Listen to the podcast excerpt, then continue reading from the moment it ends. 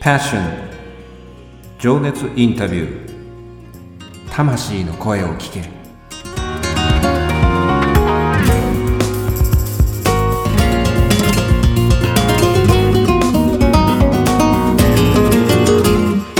この番組はさまざまな分野で活躍されている魅力的なあの人この人の熱いパッション情熱の根源にある魂の声を5人のインタビューナビゲーターが様々な角度から聞かせていただく情熱インタビュー番組です。本日のインタビューナビゲーターは私、当番組のディレクター、あっちゃんが務めさせていただきます。そして第2回目のゲストは東京を拠点に全国各地で演奏活動をしてご活躍でいらっしゃいます。演奏家の皆さんで構成されているアンサンブルグループ、アンサンブルアンクラージェ通称アンアンより、クールビューティーな小松まりさんと、サニービューティーなカズマ直子さんです。まりさん、直子さん、3週目になりますが、今週もよろしくお願いいたします。よろしくお願いします。ありがとうございます。4月のマンスリーゲストとして4週にわたりアンサンブルアンクラージェのパッションと題してお話を聞かせていただいています。さて、クールビューティーなマリさん、毎週くどい。ね、ちょっとね。もうこれ定番になってしまう。もうこれでですね、あの、決まってしまったもんですから、もちろんしばらくあのこれで押させていただきたいと思いますけど、えっと、私の紹介の仕方があんまり良くないでしょうね。この、まあ、要は、美しさとクールなこの狭間にこれ笑いを見つけてしまいますので、ね、こんな風になってしまいますから、失礼いたし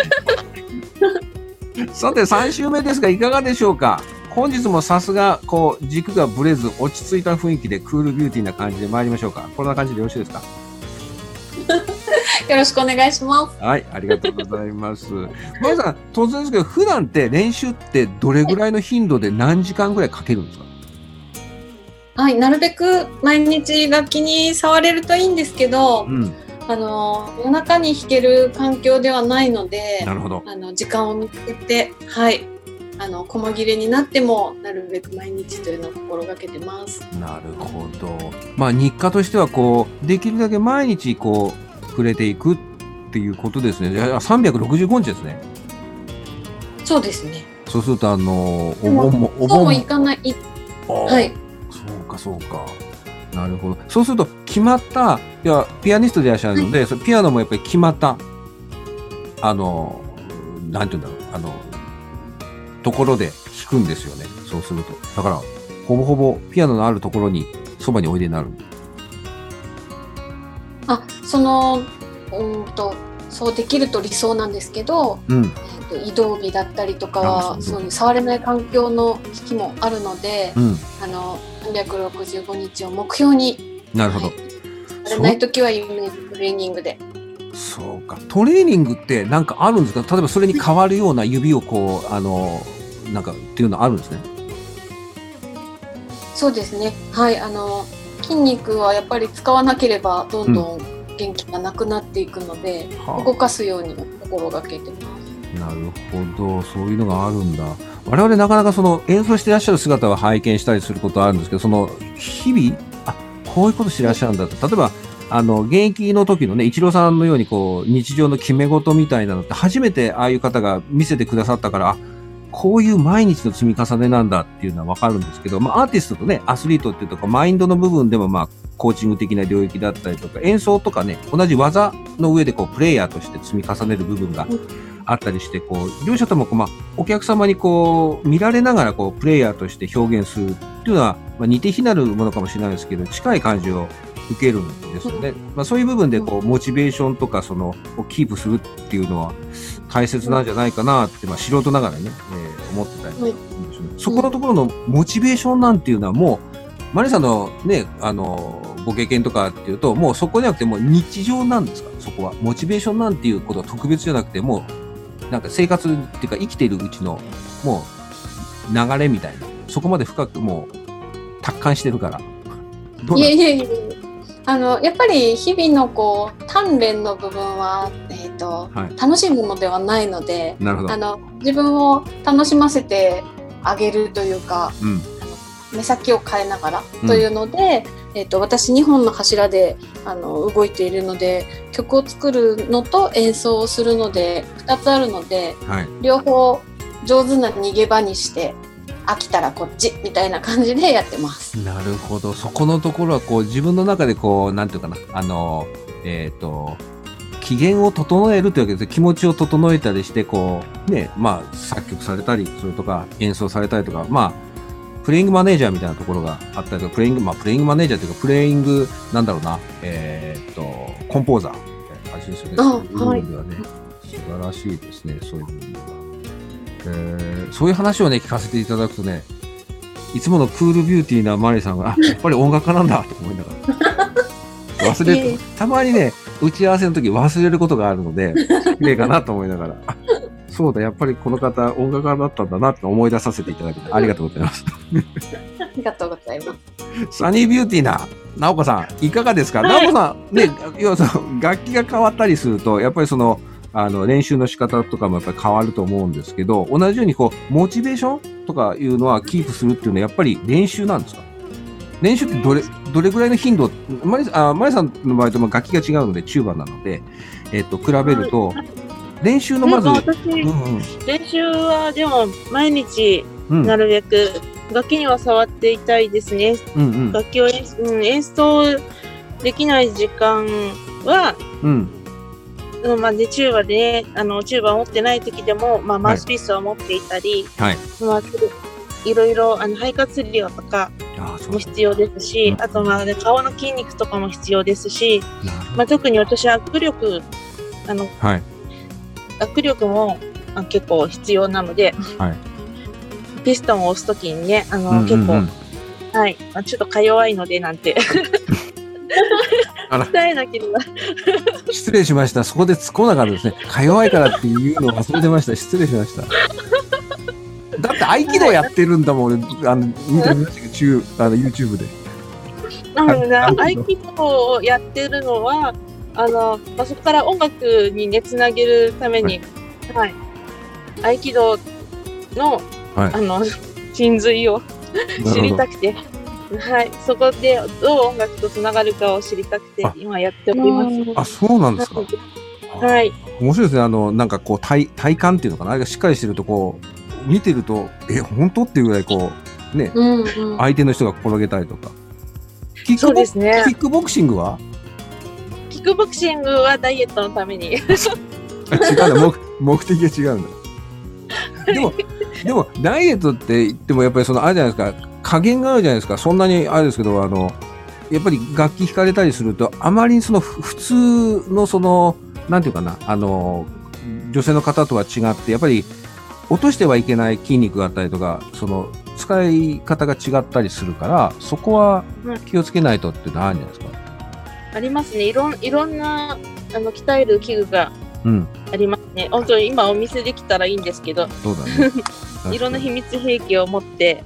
はい、車の中とかカバンの中とかいろいろ隠し持っております。はあ、なるほど。だからそのなんていうのこう音楽家としてのその鍛える部分残す部分とあとはその削いでいく部分っていうのはやっぱりアスリートみたいなところがあってその演奏っていうことを中心に考えた時に肉体をこう使ってされるわけだから普通の方のその体重計乗って何キロの世界じゃないですもんねそこはあくまでもこのあなんていうかな音楽家としてのあれですよねあるべき状態にっていうところですね。楽器を演奏するための筋肉は、ね、はい、落としてはいけないなとは思っております。常にね。はい、えー、そういうのってなかなかないですよね。あのそういうの聞くっていうのは。言われればあそうかと思うけど私たち演奏していらっしゃる時にそういうふうな顔の筋肉とか例えばどこの筋肉だなんていうのを意識して、これからそうそうするとああここ鍛えてるんだとか思いながら見ればいいのかな？違うあの食べたり普段私口普段のねはい、あの人間はやっぱ食べたりとか喋ったりとい。う筋肉の中に演奏する筋肉が別にあるので、はい、その部分をやっぱり鍛えとかないと、ね、衰えてしまうので。なるほど。はい、さて本日のテーマはサントリーホールへのパッションと題して情熱インタビューを進めてまいりたいと感じております。マリさん、アンサンブル・アンクラージュのこの演奏家の皆さんにとってこうサントリーホールっってこう象徴的なシンボリックな目標とする聖地のようなホールなんですか、まあ、高校野球でいうと甲子園とか駅伝のマラ箱根マラソンのようなそんな感じですか？そうですね。あの敷居がやっぱりとても高いので、はい。うんと個人的にはあの目標にも置いてなかった感じです。ああのこういうところで演奏できたらいいなっていう、うんうん、あのサイズ感はせいぜい600ぐらいのホールで、はあ、あのサントリーホールは大きすぎて、うん、ちょっと数年前までは目標にも置いてなかった感じでした。そうですか。まあ、客席だけで言うとね、大ホールは2006席かな。うん、で、1階が858で、2階が1148っていう、もう、ね、そういう皆さんのこう、まあ、聖地と言わないけど、そう憧れのっていうかな、そこでやれたらいいなっていうのは分かる。まあ、小ホールでさえね、384また432っていうふうにちょっと、うん、いろいろ演奏会の標準によってこう変わるみたいですけれども、でもそういう中で、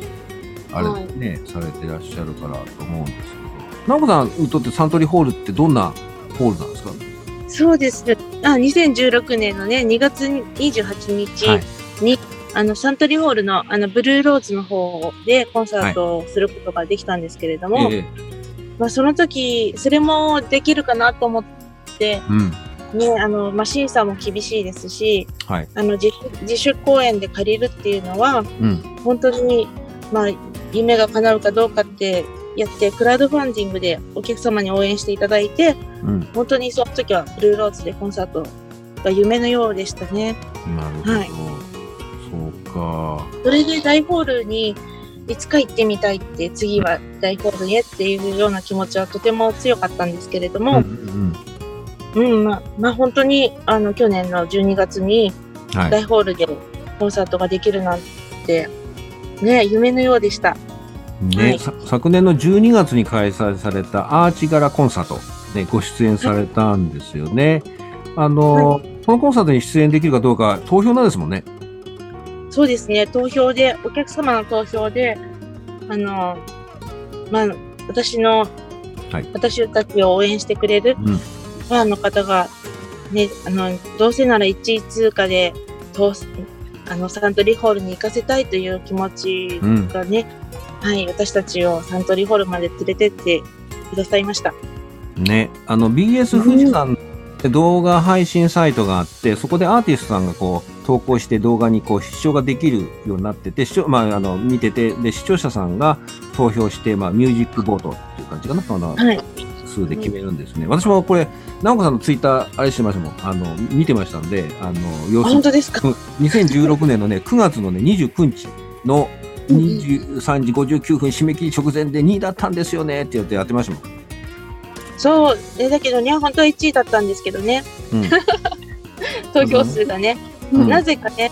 あの、12時の時のね、投票数と、うん、ね、締め切り、ね、時間がね、なぜか結構早くに締め切られた数字とね、違違くなってしまって、それで結構、ね、応援してくださったお客様がまあ、大変怒ったんですけど、うんうんうん、まあ、結局、まあ、私たちがあの1位っていうことは変わらなく、うん、そしてサントリーホールに行ける行けるっていうことにお客様は納得していただいて、うん、はい。1位は1位ですもんね。だから翌日の、あのー、どっち見たかな、フェイスブック、全部載ってたんで見ましたけど、翌日、はい、ね、やあの、フェイスブックでは、だから1、なんかそう説明していらっしゃったんですけど、400、あ、で、4919票ですね。はい、はい、うん。素晴らしいね、1位で。えー、ね本当にね。なんか、本当、その時は北海道から沖縄までたくさんのお客様に応援していただいて、うん、はい。そういうところが、日々ね、どういうふうに活動してらっしゃるかっていう時に、あの、皆さんのそのお声をね、あの、感じれて、あの、ひとしおかなっていうふうにね、私、こう、長、見てて、あの、拝見させていただいたんですけど、そう、その時ってどんな曲演奏されたんですか、まいさん？はい、あの応募段階ではあの、はい、モーツァルトの、えー、楽曲から選曲をしたんですけれども、はい。えーと、本戦の時は、はい、えー、曲を変更しまして、はい、えーと、フォーレのピアノ四重奏曲をあの本来、えー、管楽器で演奏する曲ではなくもともとは弦楽器用に書かれた曲を、えーと、アンサンブル・アンクラージュのメンバーであの演奏したので、えーと、原曲とは違う編成で。ほう。そこはあれですかね、あのー、この4名の方が演奏していらっしゃったんですけど、さっきおっしゃったピアノ40奏曲第1番ですね、えーと、松山真澄さんですね、えサックス、えー、で、えー、川越あゆみさん、サックスですね、こちらも。で、えー、和馬直子さんが中盤。で、小松まりさんがピアノというこういう編成ですけど、それって、まりさん、私素人だから、分かりきるかどうか分かるんですけど、あの、その編成にされた中、あの、思いというか、意図というか、っていうのをちょっと教えていただけませんでしょうか？あ、あの、応募の段階で、あの、とりあえずメンバーの中から4人で、えっ、ー、と、応募動画を作って、うん、あの本戦はみんなで賑やかに出れたらいいなと思ってたんですけど、はい、あの応募段階と同じ人数で出ましょうねということになりなるほどはいそれで4人になりました。なるほど。そうかそうか。そこであれですね。あの整えられたっていうかさすが音楽監督でしたからあのアレンジというかそこで組み立てられたんですね、えー、なるほど。ありがとうございます、うん、でこのアーチ柄コンサートの DVD が発売されるんですよね、そうなんです。限定でね。はい。はい。でこれ何枚でしたっけ？あのですね、限定15枚。あ、15枚。また、また微妙な数字なんですけど、これ、これ、レアな感じがしますね、15枚って。またね、あの、数枚だったらそれはそうですけど、15枚っていうのはこれ、なかなか、お値段っておいくらでしたっけ？はい、あの、税込みで3800円です。はい。ですね、15枚限定で税込み3800円。あの、また送料の方はね、別にあれ、あるんですけども、はい、あの、こちらの方をですね、えー、っと、やっとお待たせしたという形で、えー、こう、お申し込みいただけるっていうことになりましたので、はい、こちらはですね、あのこの番組を聞いていただいたリスナーの方を中心にですね、えー、番組公式ホームページの方とか、あの、Facebook 等にも、あの、SNS にも、あの、えー、載せさせていただくんですけど、私どものアナラジのあ番組公式メールアドレスね、えー、ですね、info アットマーク、アナラジ .com、info アットマーク、アナラジ .com、こちらの方にですね、あのー、名前欲しいよって、まあ、お一人一枚ぐらいにはしていただかないと、皆さんこれね、あの、大競争になってしまうので、あの、有料で誠に恐れ入りますけれども、あの、ご応募の方はですね、こちらの、えー、メールアドレスの方にですね、お名前とか、まあ、ご住所、まあ、ご連絡先ですよね。あの、そちらの方を明記の上ですね、えー、枚数、まあ、できれば1枚ということでお願いしたいと思うんですけど、まあ、全部買い取っちゃうよっていうと、他にもね、あの、聞きたい方もおりますので、まあ、そこでご配慮いただいてですね、ご応募いただければ、あのー、マリさんとか、直子さんの方に、えー、ご連絡させていただいて、えー、はい、あの、はい、その旨、あの、手はずを整えさせていただきたいなと思ってますので、よろしくお願いいたします。はい。はい、私もこれ早めにしないと手に入らないなと思って今、どういうふうに、俺は申し込むか申し込むのかなとか思いながらですね、ありますけど。さて、直子さん、続いてですけども、はい、え、はい、あの、パッションにふさわしい曲を聴かせていただこうって思うんですけど、この、アーチ柄コンサートで演奏されたピアノ四重奏曲第1番がパッションのシンボリックな一曲じゃないんですよね。どの曲をおすすめいただけます？そう、私、おすすめの曲いいんですか？はい、お願いします。えっ、とね、私のオリジナル曲で、はい、あの、トゥービーソングという曲があるんですけれども、トゥービーソング、はい。はい、その曲をあのかけていただくことはできますか？はい、もちろん喜んで。ただ、あの、サントリーホールのね、こう、聞いたところで、演奏日の前日になんかこう、なんか、すごく感動する出来事があってっていうのはちょっと小耳に挟んでるんですけど、新潟の方で。そのお話ちょっと聞かせていただいてもいいですか？あ、新潟ウィンドオーケストラのメンバーの皆様と一緒に演奏したチュービーソングがあるんですけれども、はい、はいはい、ね、あの、私、あの、新潟に行ったきっかけは、はい。あの、やるせなす石井ちゃんが企画した、はい。あの、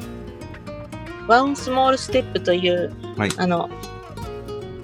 1時間5円で、2時間までで何でもしますっていう企画を、はい、あのやるせなす石井ちゃんからあの授かって、はい、じゃあカズマやりますと言って、うん、新潟と北海道の小樽でやったんですけれども、はい、その時に新潟ウィンドウの あの団長さんが、その応募に申し込んでくれて、なるほど。まあ、はい、そ、そこからのご縁で、ええ、じゃあ、あの、カズマさん、あの、新潟ウィンドウと一緒に定期演奏会をやりませんかと、お話をいただきまして、ええ、はい、それがサントリーホールの前の日だったんですね。なるほど。はい、またそこでも素敵なこうストーリーっていうか、あるんですよね。あの、遅くまで。いや、翌日、うんで新潟から戻らなきゃいけないじゃないですか、さあのサントリーホールまで。そうですね。あ、ね、本当にね、とってもいい、あの、新潟ウィンドのオーケストラのメンバーは、はい、もうとっても優しくて、ええ、もうね、明るい。はい。うん。まあ、音も素晴らしいですし、うん。まあ、一緒に共演してとても幸せでした。でその、ね、その後の、あの、打ち上げの時にも、あの、新潟の美味しいお酒をたくさん、あの、おすすめしてくださいまして、はい、まあ、思い切り飲みましたけれども。ええ、こんなんだ。ねマリさん。ね。ね。あそれで深夜バスでね、帰ってきました。深夜バスで帰んなきゃいけないから、はい、あの、お風呂にね、うん、あの入らないで次の日サントリーホールに行くのは良くないだろうということで、はい、コンサート終わったらあの、私とマリさんを温泉まで連れてってくれたり、はい。その後、その後、新潟の美味しいお酒をたくさん飲ませていただいて、はい。はい。そして深夜バスまで、私と、いただいてね、ヘロヘロになった私とチチューバを、あの、運んでいただいて、バスに乗せて、無事に、ちゃんと次の日東京に着きました。なるほど。そういうあの前日があってのサントリーホールなんですよね。そういう温かい方々の、なんていうかな、あの、演奏のあの交流があってのね、新潟ウィンドウオーケストラの方々、市民、えー、一般市民楽団で、あの、歴史も長い。またこれはあの、ホームページの方にも載せさせていただきます。ぜひあの、えー、っと、ご覧いただければと思うんですけど、まあ、こんな素敵な一般市民楽団の、あの、方々がおいでになるんだな。まあ、そういうね、全国各地に、あの、アンアンさんのその、なんていうの？あの、おつながりがあって、で、その流れで、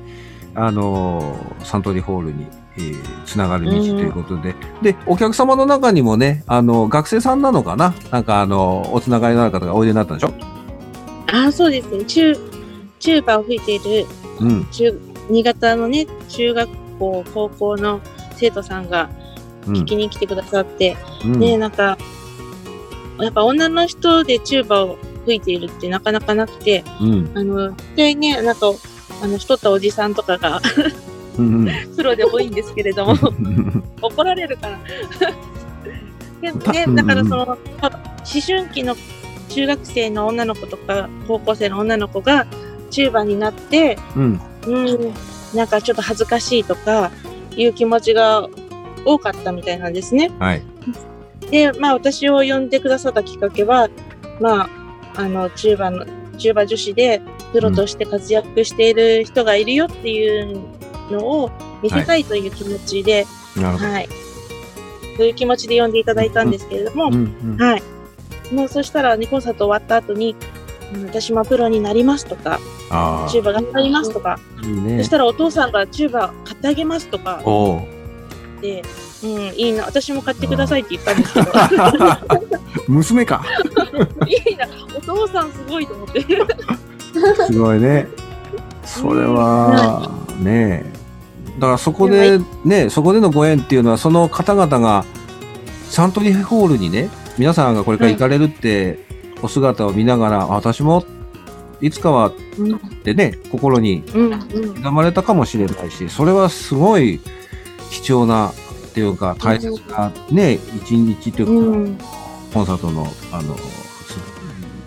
タイミング。そうですね。それはね、そういう一つ一つのお出会いがやっぱり、つながっていくと、皆さんとね、あの、ご縁がつながっていくっていうのはいいですね、とってもね。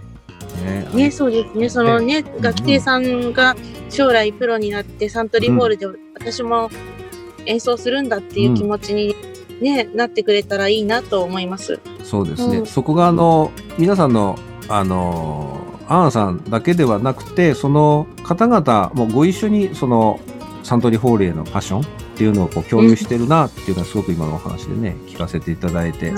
い。いお話だなと。思って。あとさ、ね、サントリーホール、サントリーホールに行く応援をね、うん、たくさんしてくださった一人で、はい、あの、9月の時点ですごいたくさん応援してくれた小樽の、うん、小樽でその時、あの、まあ、1時間5円でって出会ったんですけれども、はい、その中で、あの、応援してくださった方が、まあ、12月の、うん、あの、サントリーホールのコンサートの、うん、あの、前に亡くなってしまって、はい。まあ、私たちの演奏を聴かせたかったなっていう思いはすごいあり、今でもありますね。なるほど。あの、フェイスブックで拝見しました。皆さんで音楽層っていうのかな？皆さんでね、あの、して差し上げたのを私拝見したのが記憶にありまして、で、ああ、この方々ってどんなおつながりなんだろうなってすごくね、あの、残っててですね、今お話聞かせていただいた、あ、あの方なんだその、なんて言うんだろう。あの、記事も読ませていただいたし、Facebook で上がってた、その、なんていうかな、皆さんで送って差し上げたいって書いてあったので、今思い出して。うん、うん、うん、ね。ね、そういう意味では。ね。まあ、アンクラージェで、うん、あの、北海道でコンサートできたら、すごいいいなと思います。そうですね。はい。あの、ぜひそれは、私も、あの、拝聴させていただきたいし、ご一緒にね、ついていきたいなという思いがあるので、ぜひそれはね、あのー、はい。ね、実現させましょう。ね、叶えていきましょう。はい、そういう意味ではね。マリさん、あの、その、先週聞かせていただいたチュービーのテーマと、今回のチュービーズソングっていうのは、どういうように、あのー、違う、違っているということは、どんな風なんですかね、教えていただければ。あの先週聞いていただきましたチュービーのテーマはあの、はい、なおちゃんと私2人だけで、はい、あのスタートしたこのチュービーの曲の元になった、うん、えーと、ものを聞いてもらったんですけれども、はい、えタイトルにちょっとアレンジを加えましてチュービーズソングとして、えー、12月8日は演奏していただいたんですけれども、はい、えー、吹奏楽版で本当に豪華に、えー、賑やかに華やかに演奏していただけて、うん、あのなんか作曲者冥利に尽きるっていう言葉あるじゃないですか。はい、なんかあれを味わいました。なるほど。素敵。はい、ああ、嬉しいですね。素晴らしい。ユートピアという、うんうん、あの、新潟の後ろにパイプオルガンがあって、うん、あの、お客様からは、あれがサントリーホールだったのみたいな感じで、あの、うん、聞かれるぐらい、本当に立派なホールで、響きも良くて、はい、なんか全部つながってますよね。そういう意味ではね、温かさもそうだしね。うねはい、うん、すごく。だから、音楽ってつながるんだな。人もつながるし、一つの楽曲も、こう、皆さんがこう、長年携わっていただきながら育んでいったりとかね、そういうような、こう、息遣いを感じますね。なるほど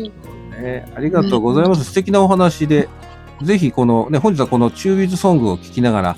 お別れになるんですけれども、あの、はい、その前に、直子さん、直近、まあ、こう、今コロナウイルスでね、あの、職もあって、いろいろあって、コンサートなんかもこう、あれですけれども、今のところ、この、あの、収録の時に分かっている範囲内で、えー、また今後変わってくるかと思いますけど、教えていただければと思うんですが。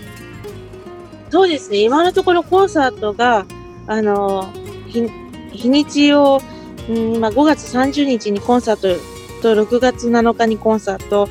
7月の20日にコンサートと決まってるんですけれども、はい、まだ、あのコロナウイルスがどうなるかわからないので、うんはい、今、今の段階としては、うん、あの森にステージを作るために、はい、あのスコップをね、うん、あの大量に募集しております。あとスコップね、はい、スコップとあとまあユンボをね持ってる方がいたらぜひユンボを持ってあのご参加一緒にねステージを作るあの、お力添えをしていただけたらと思うのと、はい。あとまた、そこでコンサートをするために今、あの、チュービーランタンを売ってるんですね。はい。はい。それと、あと、音と光のコンサートっていうのを、あの、企画しておりまして、その時にもそのチュービーランタンを持ってきていただきたいので、はい。はい。ぜひ、あの、ランタンご購入いただければと思っております。わかりました。えっ、ー、と、はい、それはどうしましょうね。あの、私どもの、あの、せっかくご出演いただいたような、アナラジの先ほどのあの、えー、番組ホームページから、あの、こう、はい、あの、いける、えっ、ー、と、メールアドレス、そちらの方にもお声掛けがあったら、はい、皆さんの方にもご連絡を差し上げるということで、えー、いいですかね。はい。うん。お願いします。そうですね。あとはまあ、直子さんたちと直接ご連絡を取れるっていう、あの、SN、つながる SNS という形でも情報を載せてますので、どちらでも結構です。あの、私どもの番組の方にあれば、えー、直子さんとマリさんの方にお伝えさせていただくので、はい、そういうことでね、はい、あの、皆さんよろしくお願いいたします。えー、続いてマリさんから直近のコンサートについてのお知らせでございます。えっ、ー、と、先週もトレンティインフィニティね、無限大の3人って感じですけども、が送る夏の訪れということで、えー、とメンバーが、クライネットが松永由衣さん、ファゴットが今井純子さん、そして我らがクールビューティーなあピアニスト、小松真理さんの、えー、この夏が、訪れが待ち遠しくなるようなですね、えー、コンサートですね、えー、バッハのインベンションとか、モーツァルトのピアノ三重章第4番とかですね、まあ、当日はもう即興の演奏も聴けたりする。6月の27日の土曜日、えー、19時から20時30分、えー、会場の方が18時40分ということで、えー、場所の方が名曲喫茶ミニョンさんということになっておりますね。荻、はい、窪ですね、これね。そうです。はい。またあの、ホームページにも載せさせていただくんですけど、まあ、聞きどころ、見どころ、えー、魅力、まあ、先日も聞かせていただいたけど、どうですかね？もう一度聞かせていただきたいんですか、まえさん。はい、あのー、先日もお話しさせていただいたんですけれども、はい、えー、歴史はですねバロックから、えー、令和までという、うん、あの振り幅を広く、はい、お届けしていくのと、はい、あと楽器のそれぞれの魅力があの見える形で、うん、えーと、コンサートを行うことをちょっとあの重きを置いているのであピアノってこんなに、あの面白いんだとかパゴットってこんな音出るんだとか、うん、そういう発見をあのコンサートに来てしていただけたらなと思います。はい、ありがとうございます。私も参加させていただくので、楽しみに、えー、まあ、そまあ、まあ、それまでに、あの、動、動いてるマリさんにお会いできるとは思うんですけど、ここが初めましてになってしまう可能性があるんですけど、必ず伺いますので。よろしくお願いします。お願いします。はい。以上のコンサートについての詳細は、アナラジ番組公式ホームページ及び Facebook に掲載されていますので、そちらもご参照ください。続いて、当番組アナラジからビッグなお知らせでございます。本日のゲスト、アンサンブルアンクラージェの小松真理さんと、和間直子さんをえー、このお二人が5月3日から始まります、アナラジの日曜新番組のメインパーソナリティに決定いたしました。おめでとうございます。素晴らしい。素晴らしい。えー、クールビューティーなマリさん、そしてサニービューティーなナオコさんによる、えー、番組のタイトルを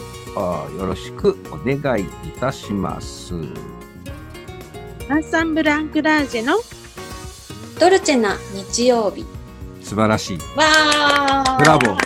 ブラボーですね。もう、これは、ブラボー。もうブラボーですね。もうパーフェクトですね、これはね。もうこれ降りてきた時にもう鳥肌立ちましたもの。さすが音楽家の方々だな、みたいな。ね、最初、何の日曜日、日曜日はあったんですけど、どんな日曜日、えー、ドルチェあ、素晴らしい。ドルチェを持ってきたか、みたいな。ね、なかなか。えー、メインパーソナリティのマリさんとナオコさんに、アンアンのメンバーが週替わりで登場する番組でございます。楽しみですね。また、あのー、ね、いろんな方々ご紹介いただいたりとかですね、して、えー、どんな番組になるかなっていうね、そういうのは、あとても楽しみでございます。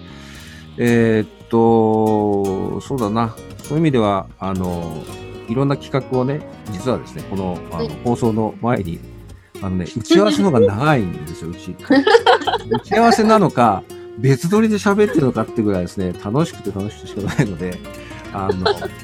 皆さんにはそこをね、実はちょっといろんな仕掛けをしておりましてですね、あのそういう模様も聞きたいだろうなと思いながら、ちょっといろいろお待ちいただければなと思いますね。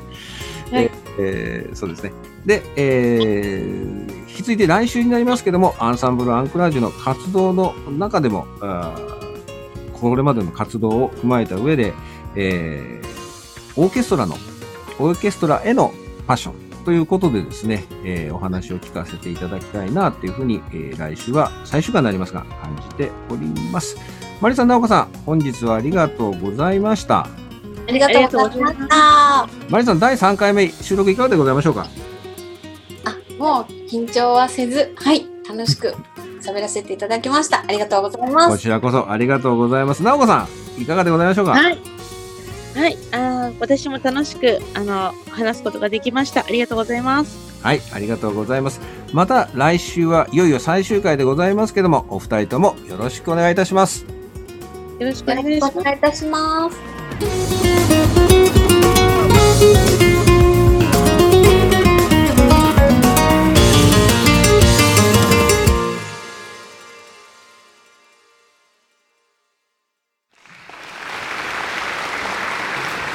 皆様には第1部をお楽しみいただいております。引き続き本日は第1部のスペシャルプログラムがございます。チューバ奏者の和間直子さんをお招きしてチューバをフューチャーしたゲストステージをお送りしてまいります。それでは1曲目チュービーズソングです。和間さんお願いします。